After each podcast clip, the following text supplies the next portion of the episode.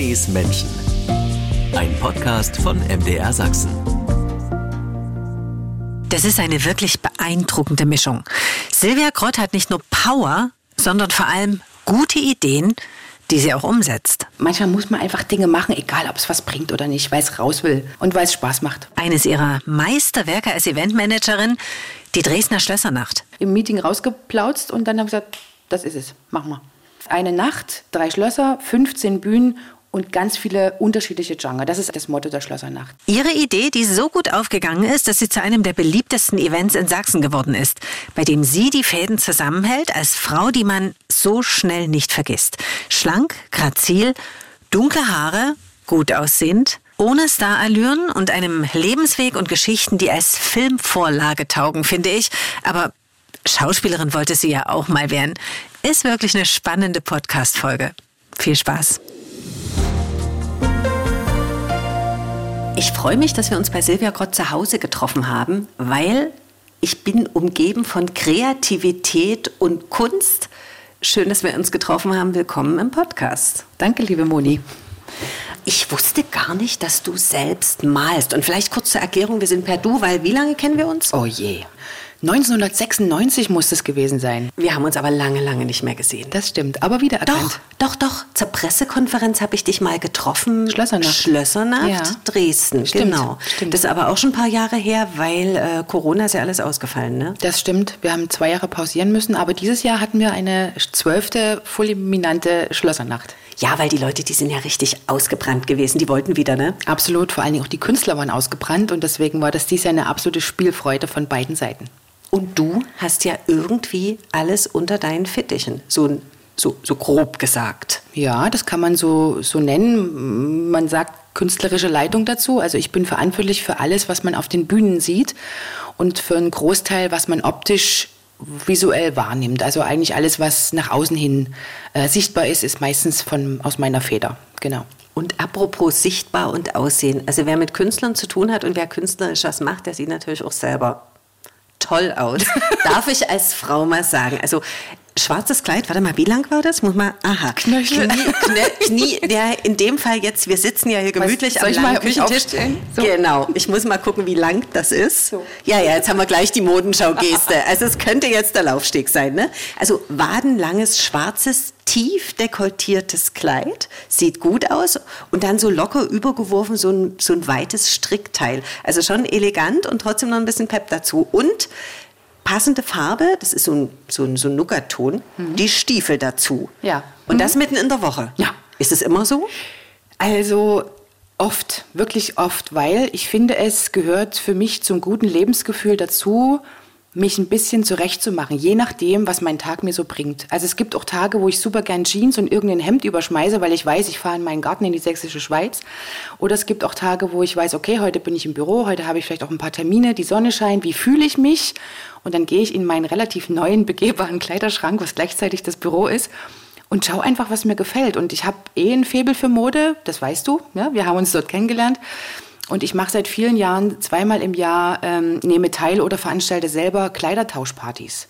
Und somit habe ich regelmäßig neue Klamotten im Schrank, die ich nicht kaufen muss, sondern die ich tausche oder sozusagen äh, leihe von Mädels, die ich gut kenne. Und da wird man irgendwie ja, experimentierfreudiger. Und das gehört für mich dazu, mich morgens schick zu machen oder so zurechtzumachen, dass ich mich gut fühle oder so mich fühle, wie ich mich, äh, so aussehe, wie ich mich fühle. So. Also du machst es für dich, Ja. jetzt nicht für deinen Partner oder für einen Veranstalter oder schon. Das, also in erster Linie mache ich es für mich.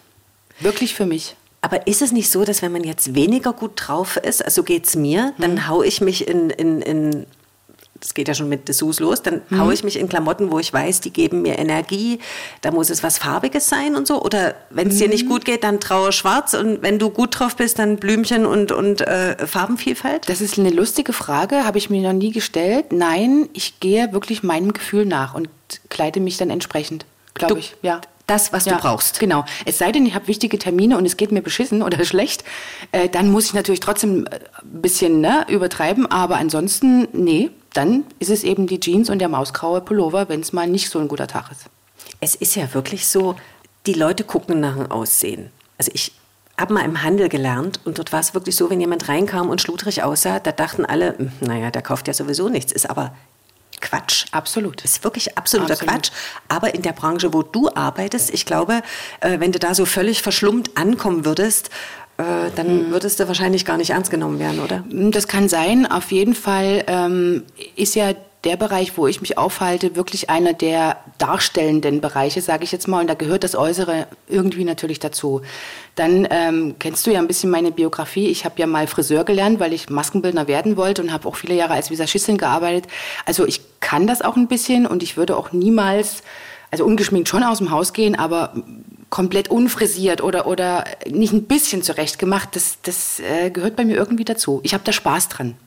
Also, du könntest auch eine Schauspielerin sein, finde ich. Also, ne? man- Und wir könnten sofort irgendwie so eine Soap, so eine. Das so ist eine, witzig, dass du das drehen. sagst. Ich wollte mal Schauspielerin werden und ich hatte mich auch schon zum Vorsprechen in Leipzig äh, an der Schauspielschule äh, angemeldet und habe mich äh, mit Julia, äh, Romeo und Julia beschäftigt für eine Aufnahmeprüfung etc. Aber äh, in letzter ähm, Konsequenz hatte ich äh, dann Schiss und habe es nicht gemacht.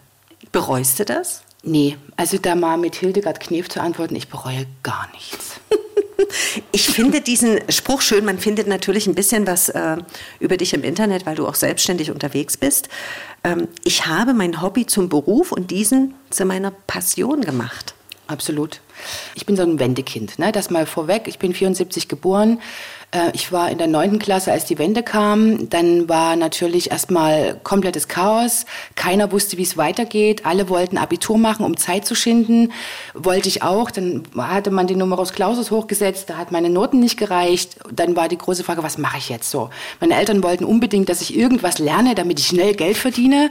Ich war aber schon immer so unterwegs, dass ich gerne mich ja, Schultanzgruppe gegründet und auf der Bühne rum und angefangen zu malen und so weiter. Auf jeden Fall habe ich dann aus der Not heraus angefangen, ähm, Hotelfachfrau zu lernen. Bin in den Westen, Entschuldigung, gegangen nach äh, in ein kleines Dorf bei Bamberg. Da gab es ein Hotel, die haben ausgebildet, war ich da, habe ich mir genau vier Wochen angeguckt und habe gesagt, das bist du definitiv nicht.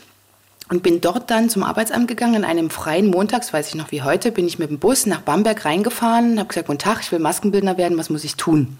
Und haben die gesagt, da müssen Sie Friseur lernen. Dann habe ich gesagt, gut, möchte ich gern, wo kann ich da hingehen? Und da hatten- hatten sie mir zwei Adressen gegeben und da bin ich am selben Tag noch in einen Laden rein. Und das war ein ziemlich angesagter, cooler Friseur äh, in Bamberg. Damals ging dort Milli Vanilli und sowas ein und aus. Und habe angefangen, dort Friseur zu lernen. Das habe ich anderthalb Jahre dort gemacht und dann bin ich wieder nach Dresden gekommen und habe das hier beendet. Aber so ein bisschen was vom Dienstleister, selbst wenn du vier Wochen im Hotel warst, hast du auch mitgenommen, oder? Ja, na klar. Also eigentlich coole Sache. Dienstleister, Friseur, Maskenbildner. Ja. Und dann kommt dazu, also deine Haltung ist wirklich, selbst wenn du hier am Tisch sitzt, aufrecht, ne? Schultern gerade und so weiter. Also da kommt auch Tanz durch. Naja, das Tanzen habe ich in der Schule begonnen. Ich habe eine Schultanzgruppe gegründet und habe dort ja, Choreografien gemacht und auf Schuldiskos aufgetreten und solche Sachen. Und irgendwann ähm, habe ich professionellen Unterricht auch genommen, mh, neben dem Beruf logischerweise. Und es wurde immer mehr und immer mehr und verschiedene Tanzgruppen. Beim Modeteam habe ich angefangen, als Choreografin zu arbeiten. Dann kam irgendwann auch meine erste Tochter, da war das mit der Maskenbildnerei erstmal auf Eis gelegt. Und dann hatte ich großes Glück, dass das Schauspielhaus äh, ein Musical produziert hatte. Und ich habe über Freunde erfahren, die suchen noch Tänzerinnen. Und da bin ich zum Vortanzen gegangen und hatte dann Glück und war im Grunde genommen engagiert für zwei Jahre und war die einzig Unausgebildete. Also es waren nur Paluca-Schüler, Absolventen mit mir auf der Bühne und ich. Und dort habe ich extrem viel gelernt. Aber du rauschst gerade durch dein Leben, merkst Ja, du das das? merke ich Also gerade, du rauschst so. also ne, ganz viel Energie. Du hast ja alles aus dem Nichts gemacht eigentlich. Ne? Autodidaktisch.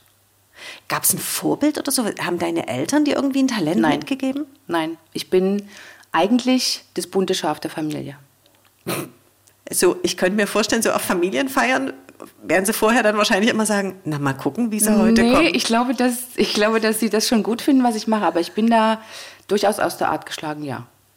Was machen deine Eltern beruflich? Äh, meine Mutter hat Koch gelernt, ganz, ganz äh, äh, Musste aber auch bodenständig, kreativ muss sein. man kreativ sein, ganz genau. Die ist Köchin, die wollte eigentlich auch zur See fahren und da kam ich dazwischen. Okay. genau, und äh, mein leiblicher Vater hat äh, was mit Werkzeugbau zu tun gehabt. Also Also praktisch? ganz bodenständige, einfache Eltern habe ich. dass ich ganz oft gehört habe, na, deine brotlose Kunst und dein, äh, dein Rumgewackel und so, mach doch mal was Ordentliches. Ganz, ganz, ganz lange habe ich mir das angehört, bis dann irgendwann die Professionalität Einzug gehalten hat mit der Schlössernacht und es wirklich ein anderes Niveau bekam, für sie greifbar, dann war es anders. Also ich wollte noch kurz erklären. Modeteam ist eine Modenschau gewesen. Da haben wir uns kennengelernt. Modelagentur. Und eine Modelagentur. Genau. Und die gibt es auch heute noch. Die hat aber, glaube ich, einen anderen Namen, oder? Gangart. Gangart, genau. Genau. Also das zum einen. Und wir kennen uns auch da, also wir sind, ich meine, da gibt es ja ganz viele Leute, die da mitgewirkt haben. Und wir haben uns näher kennengelernt, weil ich habe meinem Freund mal einen Kalender geschenkt, so einen schönen Dessous-Kalender. Ja. Und den hast du fotografiert. weißt stimmt. du das noch? Das stimmt, ja. Und der ist wirklich toll geworden. Also Fotografie muss auch irgendwie dein Hobby sein, oder? Ja, ich habe irgendwann auch angefangen zu fotografieren und angefangen zu malen und irgendwie alles, was mit ja, Ausdruck zu tun hat oder Kreativität zu tun hat, das hat mich interessiert. Ich hatte zwar keine Ahnung, aber ich habe es einfach gemacht. Und dann brotlose Kunst. Ne? Wenn du immer hin und her flatterst, äh, wird man ja auch viel ausgenutzt. Und damals war es ja auch noch so, man Praktikum machen und for nothing und so. Aber im Schauspielhaus Ja. hast du dann zweijähriges Engagement, Ja. richtig mit äh, monatlichen Geld. Ja, mit, also ich war freiberuflich dort sozusagen und äh, wie heute auch gibt es Honorar, wenn man gearbeitet hat. Und ich habe mich 99 selbstständig gemacht. Ähm, Das ist aber auch mutig. Absolut. Ich hatte schon eine ganze Weile bin ich jetzt selbstständig und habe damals gelebt vom Modeln, vom Tanzen. Also ich habe natürlich auch viele Leute dann dadurch kennengelernt, mal in die Company reingerutscht, mal in, in, bei, mit den Künstlern gearbeitet. Ich habe einige Jahre für einen Magier als Assistentin gearbeitet. Das natürlich, nein, das war jetzt nie eine riesengroße Bühne, aber es, mit meinen Möglichkeiten mit meinen Mitteln, mit meiner Ausbildung, sage ich mal, habe ich das optimal rausgeholt und habe mich da wirklich super wohl gefühlt. Welcher Magier? Äh, Milko Breuer sagte das was, genau. Ähm, mit ihm habe ich eine Weile gearbeitet. Bin rumgetingelt im Grunde genommen. Oder wurde eben mal engagiert für eine Autopräsentation, wo es acht Tänzerinnen gebraucht hat, die einigermaßen aussehen. Und wie gesagt, habe viele Jahre ja auch die Choreografien gemacht für, für Modenschauen und habe dann später auch zweimal die Outlook, äh, das war so eine größere Fashion Show, erstens mal ins Leben gerufen. Ins, also Das ist im, es gibt in Dresden so ein, ja, wie so ein Industriegebiet, kann man Eventwerk, sagen. Eventwerk Dresden. Genau, dort haben wir das gemacht. Aber das war wie so eine, ist wie so eine große Fabrikhalle. Gibt es da eine jetzt riesen, noch Partys? Ja, es ist immer noch eine Event-Location, was jetzt im Moment stattfindet. Auch gerade nach Corona kann ich gar nicht sagen. Aber dort drin haben wir die Outlook gemacht. Also die Mode hat mich schon immer ein bisschen begleitet, das Tanzen und irgendwie auch das Malen und äh, Fotografieren, ja. Ich kann mich dunkel erinnern, dass da mal der Moderator Bruce Darnell war. Genau.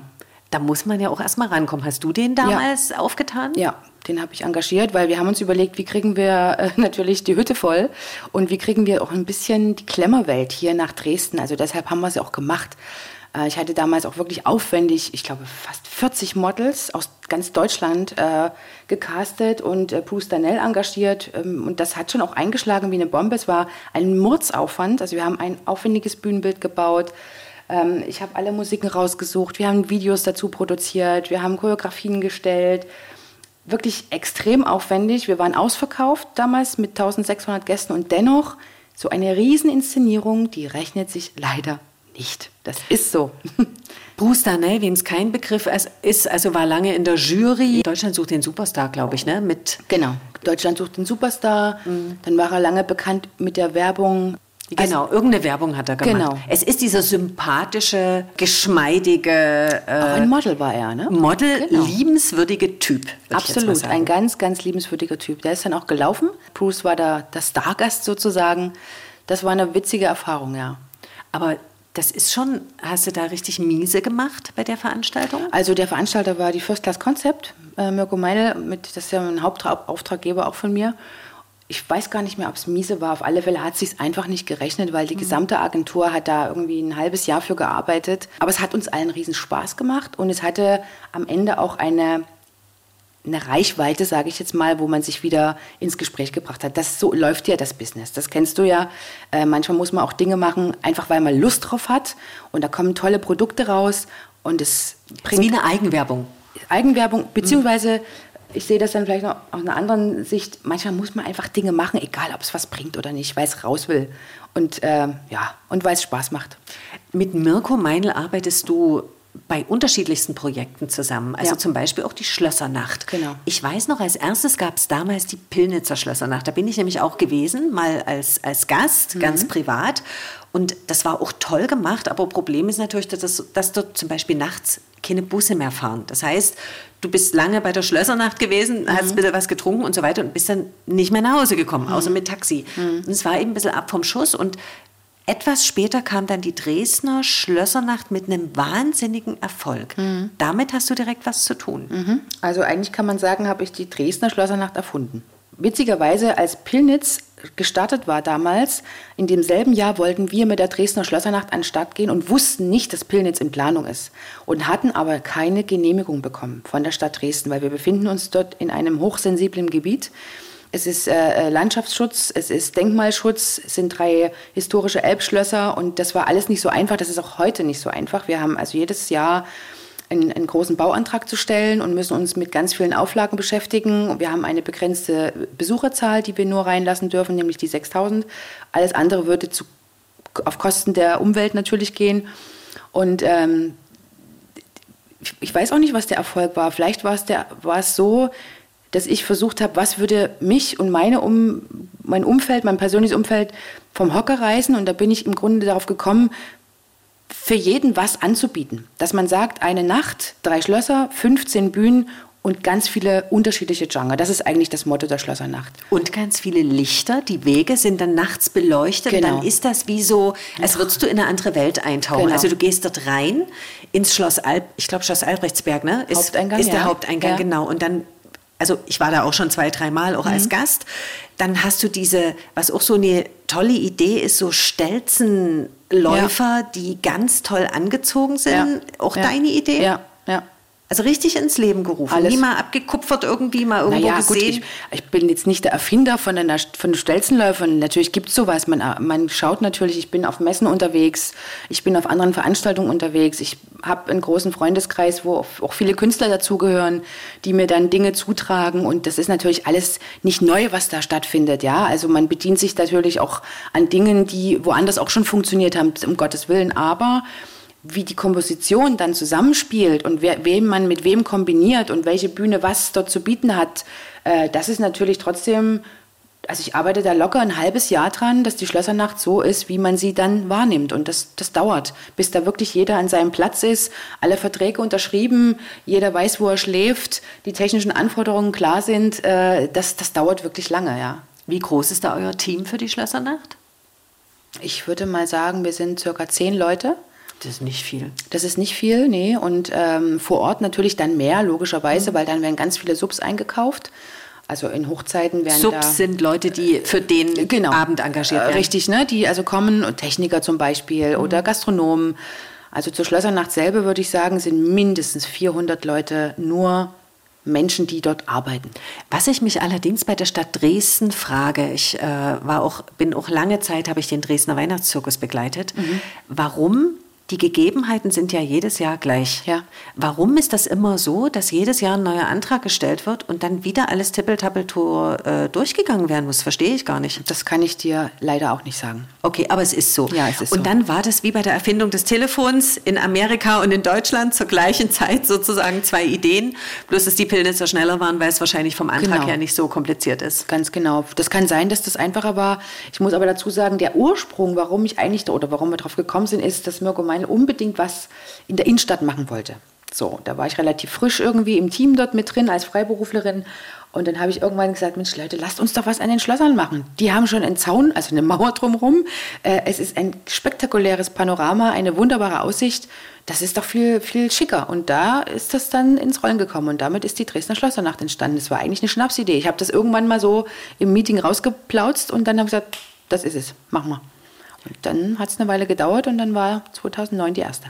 Also du kriegst immer mal so ein paar Geistesblitze und sagst dann, das ist es jetzt. Ja. Nachts, tagsüber beim Und Kaffee völlig trinken? unterschiedlich. Gibt es so eine Ideenschmiede, wo du sagst, wenn jetzt mal gar nichts kommt, da muss ich dort und dorthin gehen, dann kriege ich Ideen? Äh, das ist ganz unterschiedlich. Ähm, ich bin ja eine relativ schnelle Natur. Es gibt auch Menschen, die kommen mit mir nicht klar, weil sie sagen, du bist mir zu schnell. Und wenn meine Maschine einmal läuft, äh, läuft die. Und es gibt aber auch die Phasen, wo nichts passiert. Früher habe ich dann aus Angst, dass nichts mehr rauskommt, mich konzentriert und dann irgendwas gedacht, ich muss jetzt was liefern. Heute bin ich wieder älter geworden äh, und dann sage ich mir, es wird schon irgendwas kommen. Und die Gelassenheit des Alters spielt mir da total in die Karten. Und das ist auch so, meistens kommt es aber dann, womit, wenn ich gar nicht damit rechne. Und ich kann dir auch nie sagen, ob früh, abends im Bett oder beim Zähneputzen oder beim Joggen oder beim Yoga machen. Völlig unterschiedlich. Aber das hat zum einen, finde ich, was mit Selbstbewusstsein zu tun, dass man sagt, okay, ich vertraue mir da selber und ja. das wird. Dieses, ja. ne, dieses gut wissen, also ja. so ähnlich ticke ich ja auch, dass ich sage, wenn ich jetzt irgendwelche Reportagen machen muss oder sagen mhm. die alle, na weißt du schon und so, ich, nee, ich fahre mal hin, das wird schon Guck irgendwie werden. Oder hinter die Kulissen gucken ist ja ähnlich. Ich kenne es vorher nicht, außer wenn ich dort schon mal gewesen bin und ich kann auch nicht sagen, wie es ist. Da brauche ich ja dann nicht mehr hinter die Kulissen gucken. Ne? Mhm. Also da mhm. muss man sich schon irgendwie auch drauf einlassen. Aber ich finde, Geld spielt auch eine große Rolle. Das darf man nicht unterschätzen als Freiberufler. Dass mhm. man dann wirklich gucken muss, was habe ich denn monatlich für Geld? Wie machst du denn das? Na, muss schon eine Basis sein, das ist schon richtig. Also auf der einen Seite dieses Selbstbewusstsein, wenn ich da ganz ehrlich bin, manchmal habe ich das nicht. Das liegt sicher auch daran, dass ich mir das ja alles irgendwie erarbeitet habe. Das, was ich machen darf, ist ein Geschenk. Ich habe wirklich mein Hobby zum Beruf machen können. Ich habe nichts dergleichen studiert. Ich habe das alles mir autodidaktisch irgendwie Learning by Doing angeeignet, hatte irgendwie immer Glück zur richtigen Zeit, die richtigen Menschen getroffen, Vertrauen geschenkt bekommen, mich ausleben dürfen. Und trotzdem gibt es da oft Momente, wo ich an mir zweifle und denke, mein, das, kann ich das so machen? Ist das jetzt gut? Will das jemand wissen? Ja, will das, interessiert das überhaupt jemanden, was ich da so von mir gebe? Ähm, und das mit dem Geld, du brauchst natürlich als Freier irgendwie eine Basis. Und die habe ich natürlich mit verschiedenen Auftraggebern. Da macht man auch mal Sachen, wo man jetzt nicht so riesen Lust drauf hat. Die bringen aber einen dann ähm, den, den, Grundsockel. Und dann gibt es wieder Projekte, wo man wirklich mit Herzblut dabei ist, wie zum Beispiel eine Schlössernacht oder damals die Outlook, wo man halt selbst viel ähm, Herzblut und auch Gehirnschmalz investiert. Oder die Hope die ich auch seit vielen Jahren begleiten darf als äh, Regisseurin. Ähm, das muss man sich dann irgendwie auch leisten, klar. Es ist ja im Eventbereich gerade ganz viel im Umbruch. Ähm, hat auch ganz viel mit finanziellen Sachen zu tun. Man wird sehen, wie sich das entwickelt und ob äh, natürlich auch die Gäste nach diesen ganzen Energiepreiserhöhungen überhaupt noch die Möglichkeit haben, für Kunst und Kultur viel Geld ausgeben zu können. Das wird sich zeigen. Ja. Naja, wenn die Abschläge dann da sind ne? und wenn alles drauf geht da genau. für, für, für, die Gasrechnung genau. und so weiter, Strom, Gas etc., genau. Lebensmittel ist ja auch in die Höhe geschossen. Hast du Sorge um die Zukunft? Manchmal ja, natürlich, weil ich bin natürlich darauf angewiesen, dass es Menschen gibt, die sich erfreuen und das Geld haben und sich Karten leisten können und das machen können.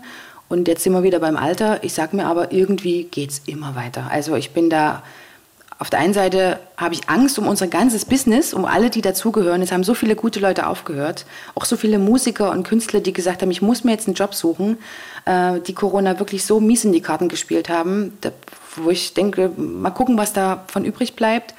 Und ich persönlich sage mir irgendwie, ich habe schon so viel gemacht in meinem Leben und habe das immer irgendwie hingekriegt, da gehe ich halt kellnern. Schön sein wollen sie immer alle. Ja, zum Beispiel ne? Haare wachsen immer und das kann ich auch immer noch. Äh, das wäre jetzt die Notlösung, genau. Aber selber die Haare schneiden, machst ja. du das? Ehrlich? Ja. Aber wie machst du das dann hinten? Also so mit Spiegel oder? Also ich habe den großes, ich habe großes Glück. Meine beste Freundin, Caro, hat einen eigenen äh, Friseurladen. Caroline Kanzi hat äh, ein Geschäft, da kann ich immer mal hingehen. Und wenn sie keine Zeit für mich hat, dann mache ich das selbst. Mhm. Ich habe auch, ich gehe auch regelmäßig zum Friseur und da ist auch eine, die will sich immer die Haare selber föhnen. Ich finde, es sieht ganz komisch aus, wenn du im Friseur, beim ja? Friseur bist. Ja, ja, und dann, dann hat sie kein eine. Vertrauen. Dann hat sie kein doch, Vertrauen, doch? Doch, doch, doch, doch. Die hat Vertrauen, aber die sagt einfach, komm, ich nehme dir das ab. Ich äh, föhne jetzt einfach mal schnell selber zu meiner Friseur. Und die sagt, du, also, wenn du das gerne machen willst, mach. mach. genau. Ich, ich vertraue dir, du mir. Also, das mache ich auch, genau. Mhm. Das stelle ich mir jetzt gerade vor. Na gut, da hast du hier die Sauerei nicht. Obwohl ähm, Fußboden, Holzdielen können sie gut wegkehren. Absolut, genau. Wird weggekehrt. Es ist hier groß und es ist viel Raum und es sind hohe Decken. Äh, brauchst du diesen Raum? Hm, ich glaube schon. Also ich lebe in dieser Wohnung seit 20 Jahren und ich kann mich auch überall anders wohlfühlen, wenn es vom Ambiente irgendwie hübsch ist. Aber ja, ich mag das, mag das hier sehr. Erstens ist es im Sommer wunderbar kühl und es hat eine gewisse Freiheit. Stuck sogar oben. Genau. Sehr, also was ich am meisten liebe an dieser Wohnung, die ist ja nur zum Teil saniert. Ähm, Und wir haben die damals wirklich unsaniert übernommen und haben da ganz viel selbst gemacht. Und was ich hier total schätze, ist diese Patina. Ich liebe es, in Räumen zu sein oder überhaupt mich mit Dingen zu umgeben, die irgendwie eine Art Geschichte haben. Und das ist in der Wohnung so. Das ist alles nicht perfekt. Hier zieht es total rein und hätte ich den Kaminofen nicht, wäre es super kalt im Winter und die Farbe blättert ab und der Kit geht aus den Fugen. Aber ich äh, mag dieses, dieses Gefühl von, hier haben schon sehr viele Geschichten stattgefunden und ich fühle mich ja echt wohl, ja. Also, wenn du das jetzt so sagst, da, da, denkt man ja, um Gottes Willen, in was für einer runtergekommenen Bude wohnt die denn? Also das sieht man alles nicht, ne? Also hier Aber ist weiß es, Moni, Farbe, die abblättert. Aber was ich total witzig fand, also ich mag ja auch offene Räume. Mhm. Ich wohne auch amerikanisch. Da habe ich schon gedacht, oh Gott, der Winter, du musst ja immer Ja. irgendwie die ganze Bude heizen. Ja, ja. Und bei dir sind keine Türen dran, aber du hast da Thermovorhänge dran gemacht. Genau, ganz neu, ganz kann ich jedem empfehlen. Ich habe hier, wie gesagt, in drei Räumen keine Türen drin, weil ich das offen mag. Also die Küche grenzt zum Wohnzimmer und das Wohnzimmer dann noch raus zu einer Terrasse. Und wir haben jetzt Thermovorhänge bestellt im Internet und die sind gekommen, die haben wir daran und das ist unglaublich, was das ausmacht. Also die sehen stylisch aus, ne? Ist ein schönes, warmes Steingrau. Und oben sind die eingehangen wie mit so einem ja, Ring. Ja. Also die auch, also ja, das ist, als müsste es dazugehören. Ja, tut's nicht, aber es ist eine Notlösung für den Winter und ich finde die gar nicht so schlecht. Und was ich auch total cool fand, also ich habe ja vorhin ins Büro geguckt, da hängt ein Bild von dir, wo ich gesagt habe, boah, hast du das malen lassen? Deine Tochter, ne? Meine Tochter hat das gemalt, genau. Also ob ich jetzt wirklich das Vorbild war oder ob das ein imaginäres Vorbild war, das muss man mal sehen, aber am Ende sieht Der es sieht aus wie sehr du. ähnlich. Ja. das stimmt. Ach, du hast gar nicht Modell gesessen. Nee, das hat meine Tochter aus freien Stücken gemacht. Aber vielleicht bin ich immer so präsent in ihr. Zwei Ich Töchter. habe zwei Töchter. Ja. Zwei Weiber. War Zwei das Weiber. anstrengend? Aber hallo.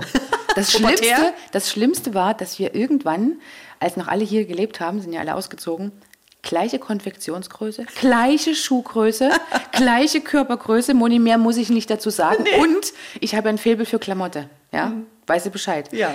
Und immer wenn ich was gesucht habe, musste ich nur in eins der Zimmer gehen. In irgendeinem Klamottenhaufen lag das Teil dann, was ich vermisst habe. Immer. Ich liebe das ja auch so Kleider, also äh, auch Ostkind, ne? Mit Klamotten hin und Mhm. Ja. her zu kaubeln. Ja. Und ich habe mir irgendwann zu DDR-Zeiten meine Echtlederjacke geholt, so ein Blouson, Ja. Mhm. schwarze Blouson-Lederjacke. Ich habe sie nicht mehr getragen, hat sie meine Mutter bekommen. Und jetzt hat meine Mutter ihren Schrank ausgeräumt und habe ich gesagt, du, den Lederblouson, den kann ich wunderbar wieder anziehen. Mhm. Bring den mit nach Hause und meine Tochter sagt, oh, was für ein cooles Teil, wo hast denn das her?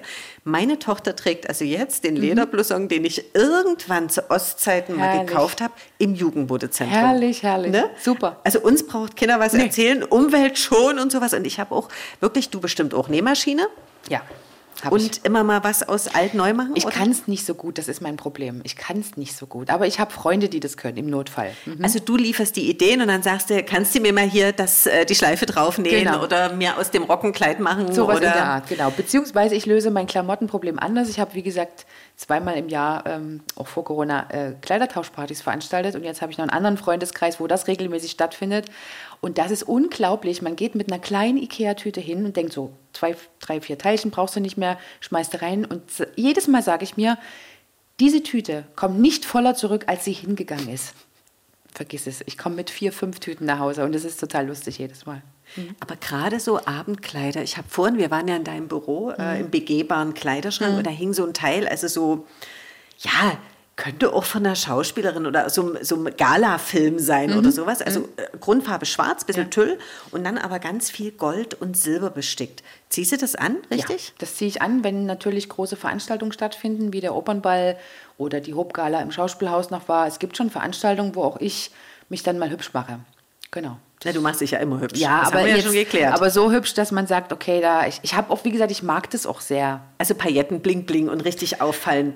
Es muss gar nicht das Auffallende sein. Ich, manchmal liegt ja auch äh, weniger ist auch manchmal mehr. Und manchmal mag ich es auch schlicht, aber das, ich, ich stehe so auf die 20er, 30er Jahre. Und das ist so ein Style, den ich total cool finde. Und genau. Also ich habe dich auch schon, wo war denn das gesehen mit Hut? Trage Das ich auch ganz Zur super oft. Gourmetmeile oder Ja. was das war. Ja. Wessen Idee ist denn das gewesen? Gourmetmeile, auch in Dresden Nee, in der das hieß, Messe. das hieß Genusswelten. Ach ja, Genusswelten. Genau, da ist auch viel von mir mit drin, ja. Mhm, genau. Also mit Hut und was mir auch sofort, also so ein Fred Astaire Hut. So ein bisschen so Ja. von der Art her. Ja, ja. Und da hängt auch ein großes Poster von dir, am, an, also an der Eingangstür, Rückseite Das ist Eingangstür, kein so Poster. Moni, das ist ein Gemälde. Ach, ein Gemälde, das habe ich Gemälde. Blick. Ehrlich? Ja, das hat jemand malen lassen. Für dich? Ja. Wer Ein- lässt denn dir ein Gemälde malen? Äh, ich hatte einen Verehrer, das aus Schulzeiten, ein Schulfreund sozusagen. Ähm, mit dem war ich in der Klasse viele Jahre und der war immer ganz doll verliebt in mich. Und als ich 30 wurde, klingelte es und es stand dieses Bild vor meiner Tür. Nee. Ja. Aber ihr versteht euch gut. Immer geht. noch, ja, ja. Ich dachte immer, es gibt keine Freundschaft zwischen Mann und Frau. Doch, so, die gibt so es. Ist ein lieber Freund, man sieht sich zu Klassentreffen oder mal so zwischendurch gibt es mal ein, eine Nachricht so, aber genau, aber der hatte mir da am, zum 30. eben dieses Bild malen lassen. Aber der macht sich jetzt nie mehr Hoffnung. Der sagt wirklich, äh, Ich hoffe Silly, das. Ja, ja, ja. äh, Mag ich halt und Genau. bewundere ich und Aber du, zum 30. Du weißt, was das bedeutet. Das sind Ach ganz so, viele wie alt Jahre bist her. du jetzt? 48. ach, auch schon 48. Mein Gott, die Zeit vergeht. Das ist doch wirklich. Aber siehst gut aus. Und wir haben uns wieder erkannt. Das ist ja Selber. aber das Wichtigste. Genau. Aber ich glaube, das hat auch ganz viel mit einer Lebenseinstellung zu tun. Und dass man das macht, was man gerne macht. Ja. Finde ich ganz wichtig, weil mir geht es ja auch so, ich arbeite ganz lange und wenn ich dann mal so in mich gehe und denke, ja, man sollte ja immer mal wieder seinen Job wechseln, dann sage ich mir, nee. Ich Ach so. kann meinen Job gar nicht wechseln. Der ist so vielfältig Ja. und so schön und ich mache das so gerne und Ja. mit ganzem Herzen und Ja. treffe gern Leute und gucke eben gern hinter die Kulissen und sowas. Ja. Also Ja. vielleicht ist es das auch, wenn man zufrieden ist mit dem, was man tut irgendwo. Naja, und ich muss auch ganz ehrlich sagen, ich kann auch noch ni- nichts anderes so gut wie das, glaube ich. Ne? Ich musste es auch noch nie. Ich meine, gut, bei Corona, in der Corona-Zeit hat man sich schon gefragt, was passiert denn jetzt hier? Was macht man denn jetzt? Ne? Gibt es Alternativen?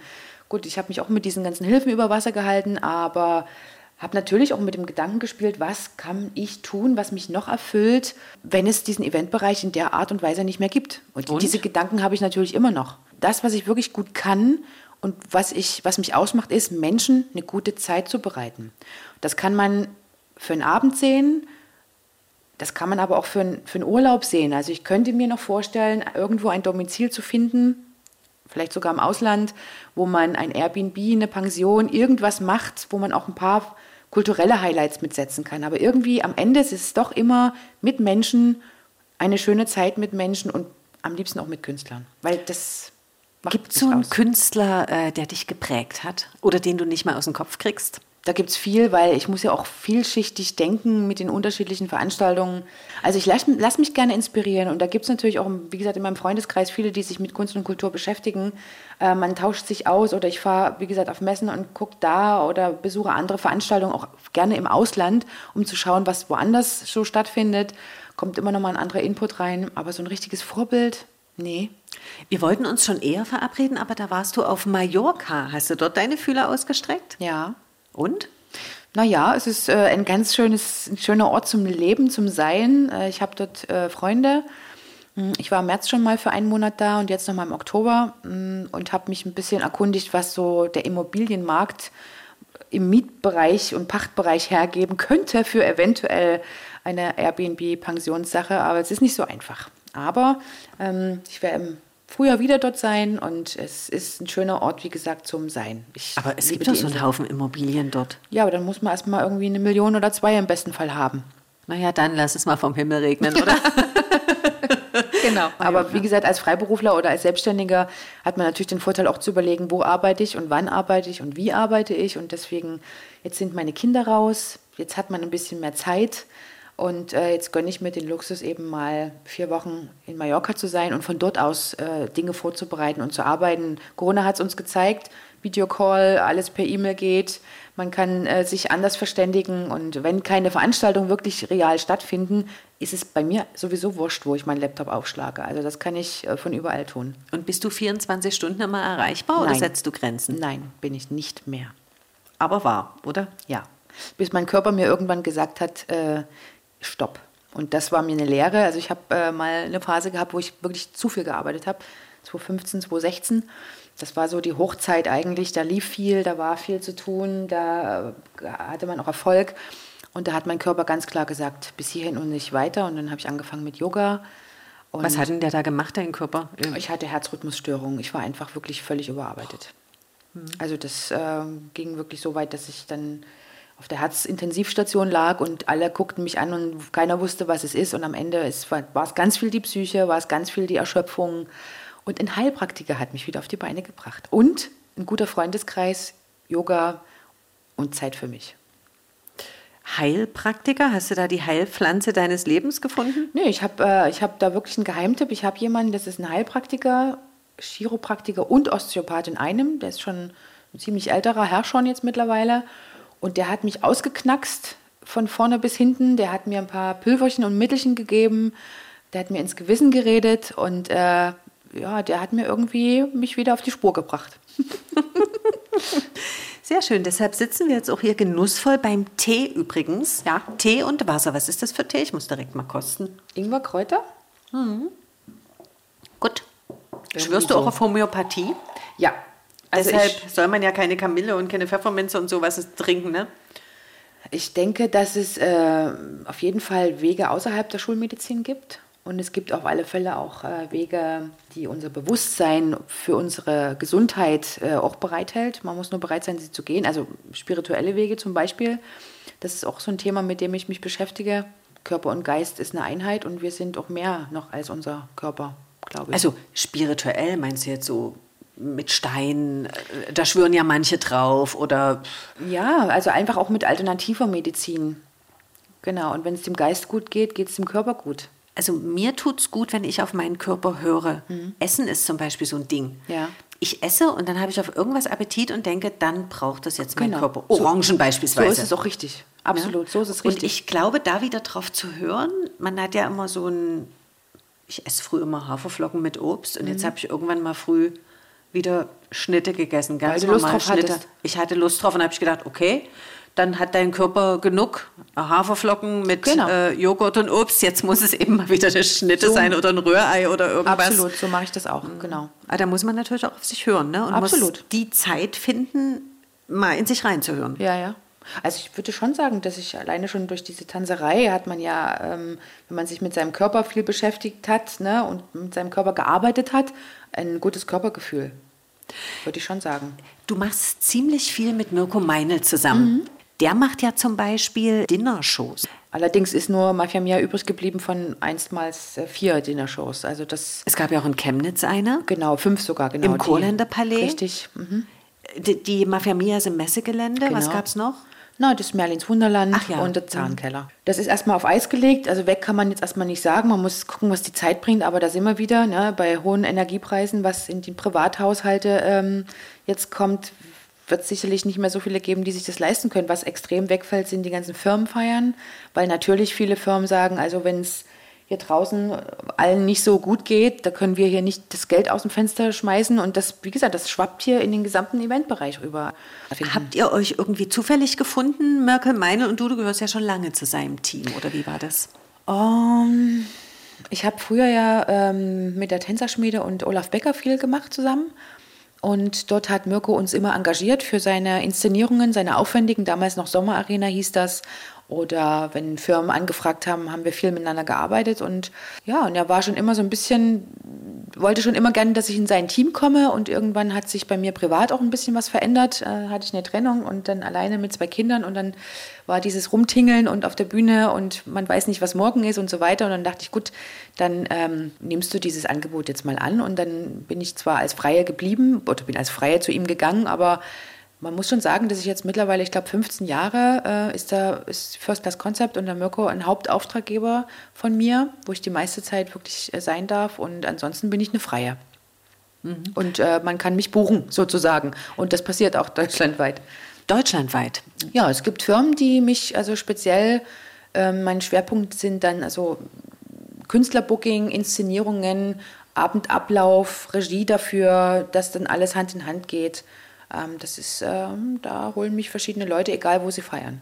Klingt jetzt, als würde immer alles flutschen, aber ehrlich, schlimmste Moment für dich mal bei so einer, so einer Organisation, einer Veranstaltung? Hm. Ich kann mich an eine Sache erinnern, da hatte ich ähm, auf Empfehlung eine Veranstaltung bekommen, wo jemand in den höchsten Tönen über mich gesprochen hat und ich durfte dann äh, was machen. Ähm, will jetzt gar keine Namen nennen, habe das auch gemacht, ein toller Abend, richtig auch mit Bühnenprogrammen und aufwendiger Sache und so weiter und so fort und äh, habe ähm, auch den Caterer empfohlen und organisiert und der Caterer war ein, äh, relativ frisch selbstständig, ich wollte ihm auch was Gutes tun und nach circa 20 Minuten war das Buffet leer. Und der Kunde kommt zu mir und sagt, Frau Gott, bis jetzt war ja alles toll, aber wann kommt denn der Caterer und füllt das Buffet auf? Und ich bin in die Küche und der Caterer sagt, nee, ich habe nicht mehr. Das heißt, er hat für 100 Leute zu wenig eingekauft. Ich wollte im Erdboden versinken, weil die Hälfte der Gäste noch nichts gegessen hatte. Und es gab auch nichts mehr. Und was das Schlimmste war, der Caterer ist einfach weggefahren und ich stand dann da mit dem Kunden. Die Hälfte der Gäste hatte Hunger und äh, der Abend war gelaufen. Und also ich, der Abend war gelaufen, ich konnte es auch nicht mehr retten. Was sollte ich, was hätte ich machen sollen? Und da sieht man mal wieder, wie abhängig man auch ist von anderen Dienstleistern. Ja, das war der schlimmste Moment meines Lebens. Ich konnte nicht eingreifen, ich hatte es nicht in der Hand und ich konnte es vor allen Dingen nicht retten. Das mhm. war das Schlimme. Gab es mal irgendwas, was du retten konntest? Das ist eigentlich das Ding, dass nach außen alles perfekt läuft, über die Bühne läuft und man hinten wirklich schwitzt. Schnell noch die Strippen zieht, schnell noch was aus dem Internet lädt, weil das Bild fehlt oder der Film klemmt oder irgendwas. Das sieht der Gast nicht, aber das ist schon ganz oft passiert, natürlich. Und gibt so einen Notfallkoffer, den du immer dabei hast? Stecknadeln, keine Ahnung. Der Notfallkoffer ist mein Kopf und mein Handy mit meinen Kontakten. Und dann ist schon passiert, dass du gesagt hast, du, der krank geworden, jetzt musste. Absolut. Und da kommen die dir zuliebe, dann sagen die, du bist jetzt zwar gerade auf der Couch, aber komm, ich ziehe mich an und. Ja, ist schon passiert. Und das ist halt ein Vorteil, wenn man lange im Geschäft ist und gut mit den Leuten sich stellt und ich ja selber mal auf der Seite der Bühne stand. Ich weiß einfach, ich spreche die Sprache der Künstler. Und deswegen hat man dann auch irgendwann eine persönliche Beziehung und dann ist das weit über die Arbeit hinaus. Und das ist eigentlich das, was mir so Spaß macht. Ich empfinde meine Arbeit nicht als Arbeit. Für mich ist das eine Passion. Bist du selber schon mal eingesprungen? Du kannst ja eigentlich auch alles. Ja. Zum Beispiel? ähm, wir haben äh, eine der ersten Outlooks, die wir gemacht haben, damals hieß, hieß es noch anders, aufwendige Choreografien gemacht. Äh, das war im Finanzministerium, soviel ich weiß, genau. Und früh um sieben kriege ich einen Anruf, dass ein Model Bein gebrochen hat. Oh. Es war kein Ersatz zu finden. Ich kannte die Choreografie. Was habe ich gemacht? Ich bin selber gelaufen hatte eigentlich den Status nicht mehr eines Models, also ich war schon ein bisschen älter. Hab dann Backstage mit dem Walkie-Talkie immer mit den Technikern kommuniziert, mich schnell umgezogen, bin auf die Bühne, wieder zurück, wieder mit den Technikern Walkie-Talkie. Katastrophe, es hat niemand gemerkt und die Show war gerettet. Bin Aber du warst breit, oder? Ich war breit, ja. Obwohl, da hat man wahrscheinlich so viel Adrenalin, das kommt dann später. Geht. Das ja, kommt genau. dann später, der Zusammenbruch. Ja. Und dann, wie lange musst du freimachen nach so einer Schlössernacht, dass du wieder Energie tanken kannst? Ähm, das kommt drauf an, aber ich nehme mir meistens äh, die Woche danach die Zeit, erstmal alle Rechnungen zu begleichen etc. Und dann fahre ich meistens zwei Wochen Urlaub. Ja. Das habe ich die ganzen Jahre so gemacht und das ist eigentlich auch nötig. Ja. Wenn du so in der Veranstaltungsbranche bist, werden natürlich auch regelmäßig Kritiken geschrieben. Schlössernacht, Hope äh, Mafia Mia und sowas. Wie gehst du mit Kritik um, die du vielleicht auch als unfair empfindest? Also Nie so tolle Kritik. Mhm. Also erstmal finde ich Kritik total wichtig und gut und nehme mir die sehr gern an. Ähm, merke ja manchmal schon, im, im, im, wenn, wenn man was macht, wo es klemmt. Ja, das, das spürt man ja selber. Und es gibt natürlich auch die Kritiken, mh, mm, wo, man, die, wo die einen treffen.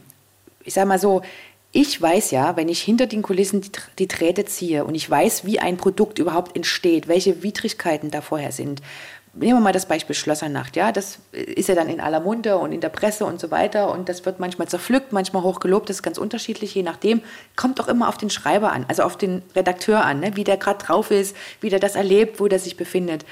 Was halt teilweise ich unfair finde, ist, wenn jemand keine Ahnung hat, was dahinter alles noch wirklich steckt, welche Widrigkeiten, wie gesagt, da waren, welche Probleme man mit Ämtern hat und mit Genehmigungen und äh, mit Wetterkapriolen, mit irgendwelchen Sachen. Und dann wird dann einfach so mit zwei Sätzen so eine große Sache so abgetan. Das macht mich traurig. Es war Mist, weil es geregnet hat zum Beispiel. Oder äh, zum Beispiel bei der letzten Schlossnacht, die war, die war wirklich toll. Alleine nur, weil wir schon zwei Jahre Pause hatten und alle haben sich darauf gefreut. Und dann kommt ein, kommt ein Artikel, ich weiß gar nicht mehr von wem und wo, ähm, ja, zum Schluss, die Bahn waren überfüllt beim Nachhausefahren. Was sage ich ja? Und es in einem geregnet. Ton, in, genau, ja, gut, entschuldige dann, wenn du es so meinst. Und dann in einem Ton, wo ich sage, Mensch, das tut weh. Das tut weh, weil du schreibst das in fünf Minuten.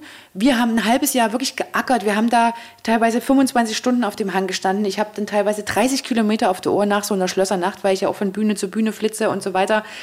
Und das tut dann weh. Aber ich reg mich da nicht mehr drüber auf, weil das bringt ja sowieso nichts. Ich nehme das hin und denke mir dann nur, Mensch, schade, du oberflächlicher Mensch. Ich hätte gedacht, dass sowieso da mehr Bahnen fahren schon zur Schlössernacht, dass die in, im, im öfteren Takt, also dass die öfters Das fahren. versuchen wir einzutüdeln und äh, dieses Jahr ist es uns nicht gelungen, weil die äh, DVB hatte die Kapazitäten nicht. Also ich will damit sagen, ob so ein Event, gerade so was Großes, ja, nehmen wir mal den Opernball oder eben die Schlössernacht oder was weiß ich, große Sachen, die in der Öffentlichkeit stehen, ob der wirklich hundertprozentig perfekt ist. Das halt, hält von, hängt von so vielen Faktoren ab, von so vielen Menschen, die involviert sind, von so viel Umweltdingen ringsrum. Das, das, das kann ich gerade gar nicht in Worte fassen. Und dann ist ein kleiner Baustein, der nie funktioniert und, und zack wird der gegriffen und der wird auseinandergepflückt. Und das ist manchmal wirklich unfair. Da wünsche ich, dass die Leute mehr Respekt zeigen oder vielleicht sich auch mal fünf Minuten Zeit nehmen, überlegen, was könnte denn alles dazugehören, dass so ein Abend so wird, wie er jetzt schon ist. Also das Also du hast einen fantastischen Abend und dann kommt eben Straßenbahn. ja, Klar. das, das tut Es- mir weh. Kennst du das jetzt wieder das ganz andere, Mhm. dieses Glücksgefühl? Also es gibt da so ein Glücksgefühl, was so hochsprudelt aus dem Bauch und wo man dann so wie in einer Welle äh, erfasst wird. Wann hattest du das das letzte Mal? Bei der letzten Schlössernacht. Ich weiß gar nicht mehr, wie viel Uhr es war, bestimmt nach zwei oder so. Oder auch alleine, als die Tür dann aufging. Ich hatte dieses Jahr wirklich regelmäßig diesen Gänsehauteffekt und habe dann auch immer mal wieder innegehalten, was ich sonst nie gemacht habe. Ich habe innegehalten und habe kurz genossen, habe in die Gesichter der Menschen geblickt und habe so gedacht, genau dafür machen wir das alles. Also das war so viel Wärme, so viel Herzlichkeit, so viel Freude. Das ist der Applaus, den man irgendwie dann mitnimmt, der auch nachhalt. Das, Und dann gönnst du dir hinterher dann auch mal einen Urlaub? ja, Wo geht's dahin? Äh, Das ist unterschiedlich. Also dieses Jahr war es so, ähm, wir haben uns einen Bus ausgebaut. Ich habe einen Bus gekauft, so einen alten Mercedes-Bus und der ist jetzt fahrtüchtig. Und wir waren dann ähm, Italien, Österreich, Kroatien, Slowenien und zurück. Mit ja. deinem Mann, ist der so ein bisschen so dein Halt oder ist der auch freiberuflich? Selbstständig auch in der Technikerbranche. also Super. äh, halt, äh, nee, es ist, äh, ich glaube, man kann auch, wenn man so einen Beruf hat, äh, mit jemandem, der 9 to 5 arbeitet, äh, glaube ich, schlecht leben. Das Na gut, man versteht sich dann natürlich Nein, gut. das, ist, das sind Welten dazwischen. Also das ist so selbst und ständig, du weißt auch, wie das geht. Ja. Äh, und wenn man für was brennt, äh, da bin ich sogar in unserer Verbindung diejenige, äh, die dann manchmal auch übertreibt, dass ich das nicht kein Ende finde sozusagen, äh, wo er dann sagt, jetzt ist Schluss, zack, Ende. Aber er arbeitet weltweit, er macht äh, Technik, Video und so weiter auf Kongressen. Gibt es da Synergien zwischen euch? Sitzt Ja. ihr manchmal hier am Holzküchentisch äh, auf den Ledersesseln und sagt, komm, da brauche ich noch eine Idee und dann sprudelt das so hin und Nee, her? nee, gar nicht, weil, äh, weil er wirklich absoluter reine Techniker ist und ich die Kreative. Na, passt doch eigentlich. Ja, das ist aber Inspiration in dem Sinne weniger, aber eher Austausch von praktischen Dingen. Was wünschst du dir für die Zukunft? Frieden. Oh ja, In mir und außen. den äußeren und den inneren Frieden. Ja. Genau. Ja, ich glaube wirklich, das ist das Wichtigste und dass es so nah wieder ranrückt an uns, das hätte ich ehrlich gesagt nicht gedacht im 21. Jahrhundert. Ja, ist verrückt. wie schnell es einen einholen kann. Und ja, ich gucke immer, ich kann es nicht immer ertragen, aber ich will, dass es präsent bleibt. Also das, das darf nicht Normalität sein, dass Nein, das stimmt. im übernächsten Land da Krieg ist. Absolut. Frieden ist ein schöner Wunsch von Abschluss. Mhm. Vielen Dank für die Zeit und den schönen Podcast. Silvia Grott, Ich danke dir. Eventmanagerin, ist das korrekt? Weiß ich nicht. Ich sage immer, wenn mich jemand fragt, was machst du, sage ich immer, ich bin Kreativtante. Fragen, Anregungen gerne unter www.monismenschen.mdr.de. Wäre cool, wenn Sie mir schreiben wollen. Und ein gutes neues Jahr kann man ja immer wünschen. Und bis demnächst. Gerne auch Montagvormittags beim Sachsenradio. Da schaue ich immer hinter die Kulissen. Monis Menschen. Ein Podcast von MDR Sachsen.